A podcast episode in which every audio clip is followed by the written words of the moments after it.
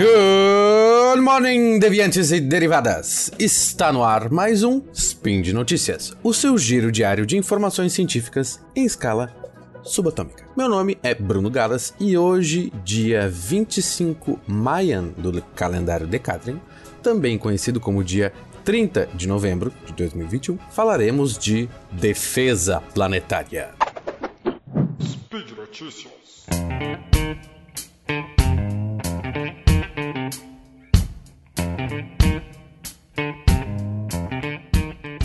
Em 2077, um grande asteroide colide com o planeta Terra e oblitera parte do continente europeu, resultando em milhões de mortos e muita destruição. Depois do ocorrido, líderes mundiais decidem criar a Guarda Espacial para detectar asteroides com potencial risco ao nosso planeta, para que, assim, tenhamos tempo para agir. Bom, não aconteceu, pelo menos ainda, mas essa é uma breve sinopse do livro Encontro com Rama, maravilhoso livro, lançado em 1972 pelo maravilhoso escritor de ficção científica Arthur Charles Clarke. Talvez, tendo esse livro em mente, o pessoal da NASA, em 2016, decidiu criar um novo braço da agência, chamado de Planetary Defense Coordination Office, ou Escritório de Coordenação de Defesa Planetária. Esse grupo é responsável por, principalmente, procurar e monitorar objetos que estão vagando pelo espaço, como asteroides e cometas, que possam colidir com a Terra. Desde sua fundação, esse grupo é coordenado por Lindley Johnson, a pessoa com o nome de cargo mais fodástico que eu conheço. Ele é o Planetary Defense Officer, ou o oficial de defesa planetária. Que nome imponente, né? Tipo, eu imagino ele sendo o cara que controla uma estrela da morte gigante que protege a Terra. Mas não é bem assim. Mas tudo bem, me deixa sonhar. Bom, mas na quarta-feira da semana passada, dia 24 de novembro, foi lançado um foguete Falcon 9 da SpaceX, aquela empresa do Elon Musk, para levar a mais nova missão de defesa planetária, a DART, acrônico, acrônimo de Double Asteroid Redirection Test, ou Teste de Redirecionamento de Asteroide Duplo. Voltando lá naquela ideia do Arthur C. Clarke, imagina se, tá, a gente encontrou um asteroide que vai colidir com a Terra daqui uns, sei lá, 100 anos. E agora, José? Faz o quê? Pois então, o oficial de defesa planetário ainda não tem uma estrela da morte potente para obliterar asteroides perigosos. Em compensação, existem já algumas ideias de como, por exemplo, colocar um foguete no asteroide e fazer com que isso mude a órbita dele. Ou pode ser também mandar o Bruce Willis colocar uma bomba e explodir o corpo gigantesco, tipo Armagedon. Tem até uma outra bem curiosa, que é pintar o asteroide de branco para que a pressão de radiação do Sol empurre ele para longe, como se fosse uma vela solar. Bom, cada ideia dessas tem seus pontos legais e alguns pontos fracos, mas daí, quem quiser, pesquisa aí. Sem tempo, irmão. A missão DART vai testar uma outra ideia: jogar um Fusca bem em frente do asteroide e com isso diminuir um pouquinho da velocidade dele, fazendo diminuir e trocar a sua órbita o que pode ser mais fácil e eficaz que as ideias envolvendo ogivas nucleares e toneladas de tinta. Importante ressaltar que não tem nada gigantesco vindo em direção à Terra, pelo menos que a gente saiba. Isso é só um teste de conceito. Essa nave, que tem mais ou menos a massa de um Fusca, de verdade, Uh, ela é quadradinha, parece uma grande máquina de lavar. Ela vai se chocar com o asteroide Dimorphos em setembro, setembro do ano que vem. Então, falta tempo ainda. Mas tem um detalhe super importante que eu não tinha me dado conta, e por sorte o pessoal da NASA pensou nisso antes. E talvez por isso eles são da NASA, né? O problema é, Imagina que eu vou lá e mudo bem um pouquinho a velocidade de uma pedrinha espacial que está a 11 milhões de quilômetros da Terra, sem nada em volta e mal e mal dá para ver com um telescópio. Como que eu vou saber quanto que ela mudou a velocidade ou a órbita? Imagina se um, imagina tem um avião voando bem alto no céu. Se o piloto pisar no freio um pouquinho, dá pra gente notar olhando aqui de baixo na Terra? Provavelmente não é bem assim que o freio de avião funciona, mas a questão é: não temos pontos de referência ao redor do avião. E por isso não dá pra gente saber daqui de baixo se ele tá andando a 800 km por hora ou na velocidade que um urubu também tá andando lá em cima, que imagino eu é menos do que 800 km por hora. Entendeu o problema? É como medir essa variação tão pequena? Talvez daqui 100 anos seja evidente conforme a nova órbita do asteroide uh, tome forma, mas isso somente em um tempo bastante longo. E justamente já pensando nesse problema, a escolhida pedrinha espacial para a missão faz parte de um sistema binário, ou seja, dois corpos. Didymos ou Didymos é um asteroide de 780 metros de diâmetro, descoberto em 1996. Ele é bem grandinho. Mas o importante é que ele tem uma mini lua chamada Dimorphos. Esse outro asteroide, pequenininho, de apenas 160 metros de diâmetro, orbita maior. Como ele é bem pequeno, a gente só conseguiu descobrir essa Baby Lua quando a dupla de asteroides teve seu ponto mais próximo da Terra lá em 2003, chegando a só 7 milhões de quilômetros de nós.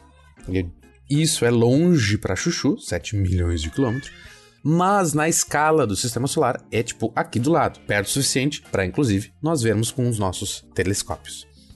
O que nós conseguimos ver dessa dupla é só um pontinho meio borrado, com um pontinho ainda mais borrado que aparece de tempos em tempos, some atrás do maior e aparece do outro lado depois. Na verdade, fica mais fácil a gente detectar só analisando quando, o quanto de luz eles estão refletindo. Se tentar ver as fotos, fica bem complicado. Assim, cronometrando quanto tempo leva para o pontinho menor sumir e aparecer, sabemos quanto tempo o Dimorphos leva para dar uma volta no Didymos. Conseguimos uma ótima precisão nesse método e descobrimos que o período orbital, ou seja, o tempo para dar uma volta completa, é de 11 horas e 55 minutos e, se não me engano, eles têm até segundos bem certinho. Daí, a nave DART, com seus 610 quilos, vai se chocar com a velocidade de 24 mil quilômetros por hora. Isso dá um momentum linear bem grande. Já foi explicado num SciCast o que é exatamente um momentum linear, mas o importante é que é a massa vezes a velocidade e isso se conserva. Se um carro bate de frente com um ônibus, ambos em sentido contrários, a velocidade do ônibus será, obviamente, diminuída. Mas o quanto ela vai diminuir depende da massa e da velocidade do carro, assim como a massa e a velocidade do próprio ônibus antes da batida. Dessa forma, a DART vai, com a sua massa e velocidade, diminuir a velocidade do asteroide Lua. Pelo impacto, o asteroide não muda sua massa. Tem uns detalhes assim, mas eu não vou explicar. Mas deverá diminuir sua velocidade para que haja conservação do momento linear. E, se a rapidez dele muda, o tempo que ele leva para girar em volta do asteroide maior também muda. E é esse tempo cronometrado que nós vamos ficar de olho daqui da Terra. Então, o Fusquinha Dart bate no ônibus asteroide e diminui a velocidade dele. Nós vamos saber o quanto essa velocidade variou simplesmente comparando quanto tempo o ônibus leva para dar uma volta na rota que ele fazia antes e faz agora. Ou seja, se o ônibus estiver atrasado, liga para a EPTC. Além de ser uma missão teste deste conceito de simplesmente salvar a Terra, a DART também foi equipada com vários gadgets novos da NASA. Por exemplo, o painel solar ROSA, Rollout Solar Array, ou painel solar enrolável. Como se fosse uma massa de lasanha, aquelas enroladinhas que a gente compra no supermercado. Para começar, eles são apenas três vezes mais eficientes do que os painéis comerciais que a gente usa atualmente aqui na Terra. Então, são ótimos. Uh, e para não ocupar espaço dentro do foguete, que eles são enviados lá para o espaço, eles são enroladinhos e ficam bem pequenininhos, tipo um saco de dormir que a gente nunca consegue colocar ele de volta do tamanho que ele vem de fábrica. Quando a Dart estiver lá no espaço, na fronteira final, ele vai se espreguiçar, esticar os bracinhos e desenrolar aqueles painéis solares que vão ter 8 metros de comprimento. Essa tecnologia nova ocupa mais ou menos um quarto só do volume que os painéis solares tradicionais ocupavam. Então, isso vai deixar mais barato o envio dessas naves lá para lá cima. Com um desses painéis solares de cada, de cada lado na nave, ela consegue uma tensão elétrica suficiente para acionar o seu propulsor, que é mais uma nova tecnologia que será testada.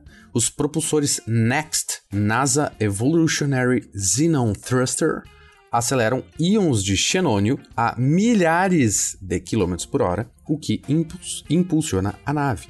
Ele acelera cargas elétricas num campo elétrico com alta tensão e bye bye. Íon vai para trás, a nave vai para frente propulsores tradicionais com reação química têm um limite de velocidade máxima por causa das temperaturas geradas. E se não forem respeitadas essas altas temperaturas, derretem os propulsores. No Next não tem nenhum limite assim, pelo menos teoricamente, por enquanto. Só acelerar mais, mais íon, mais velocidade. Outro equipamento novo é um mini satélite, ou CubeSat, como é chamado geralmente, feito na Itália, chamado de LICIA, mais um acrônimo para Light Italian CubeSat for Imaging of Asteroid, ou Pequeno CubeSat italiano para imageamento de asteroides. Esse satelitinho vai de carona com a DART e 10 dias antes do impacto eles se separam. Lícia vai ficar para trás enquanto o Dart acelera com tudo para a batida. Esse CubeSat vai ficar tirando fotos do antes e depois do impacto para mandar os dados para a Terra. Ele é basicamente um paparazzi da Dart. E falando em foto, colocaram na Dart um, uma super mega câmera precisa chamada Draco, que, óbvio, é um acrônimo. Dynamo's Reconnaissance and Asteroid Camera for Optical Navigation, ou mais ou menos câmera de reconhecimento do asteroide Didymos para navegação óptica. Daí tu deve pensar, mas se a nave DART vai colidir com o asteroide, por que, que eles não colocam a super câmera no satélite paparazzi?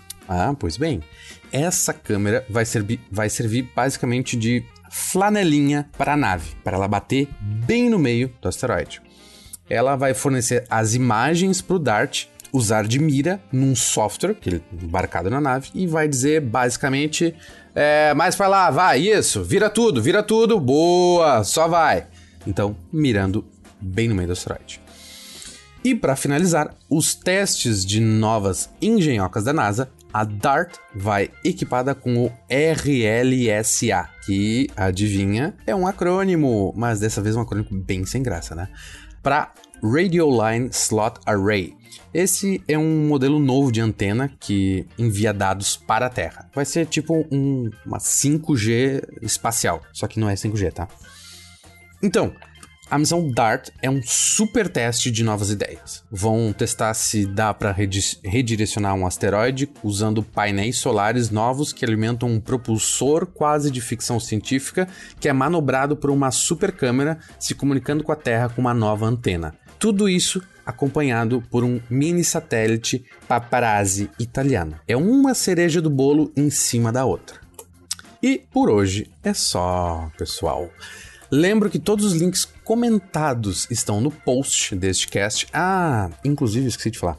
Eu vou deixar uma entrevista de um podcast uh, que são dois coordenadores dessa da missão DART. Eles deram uma entrevista ano passado, muito interessante. Vou deixar aqui no link também, tá? Então, aproveita quando for lá no, no post do Deviante para acessar esses links riquíssimos. Aproveite para passar lá e deixar um comentário para agregar valor, ou um elogio, ou uma crítica também, sempre plausível. Ou qual é a sua ideia que você acha mais legal para Planetary Defense Officer apostar na próxima vez? Eu acho que aquela ideia da tinta vai ser legal para um próximo teste. Lembro também que este podcast só é possível acontecer por causa do seu, do seu apoio no patronato do SciCast, via Patreon, Padrim ou PicPay. Um grande abraço e até a próxima.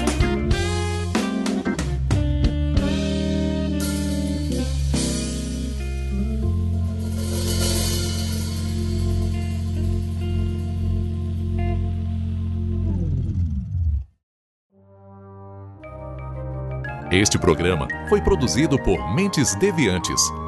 deviante.com.br.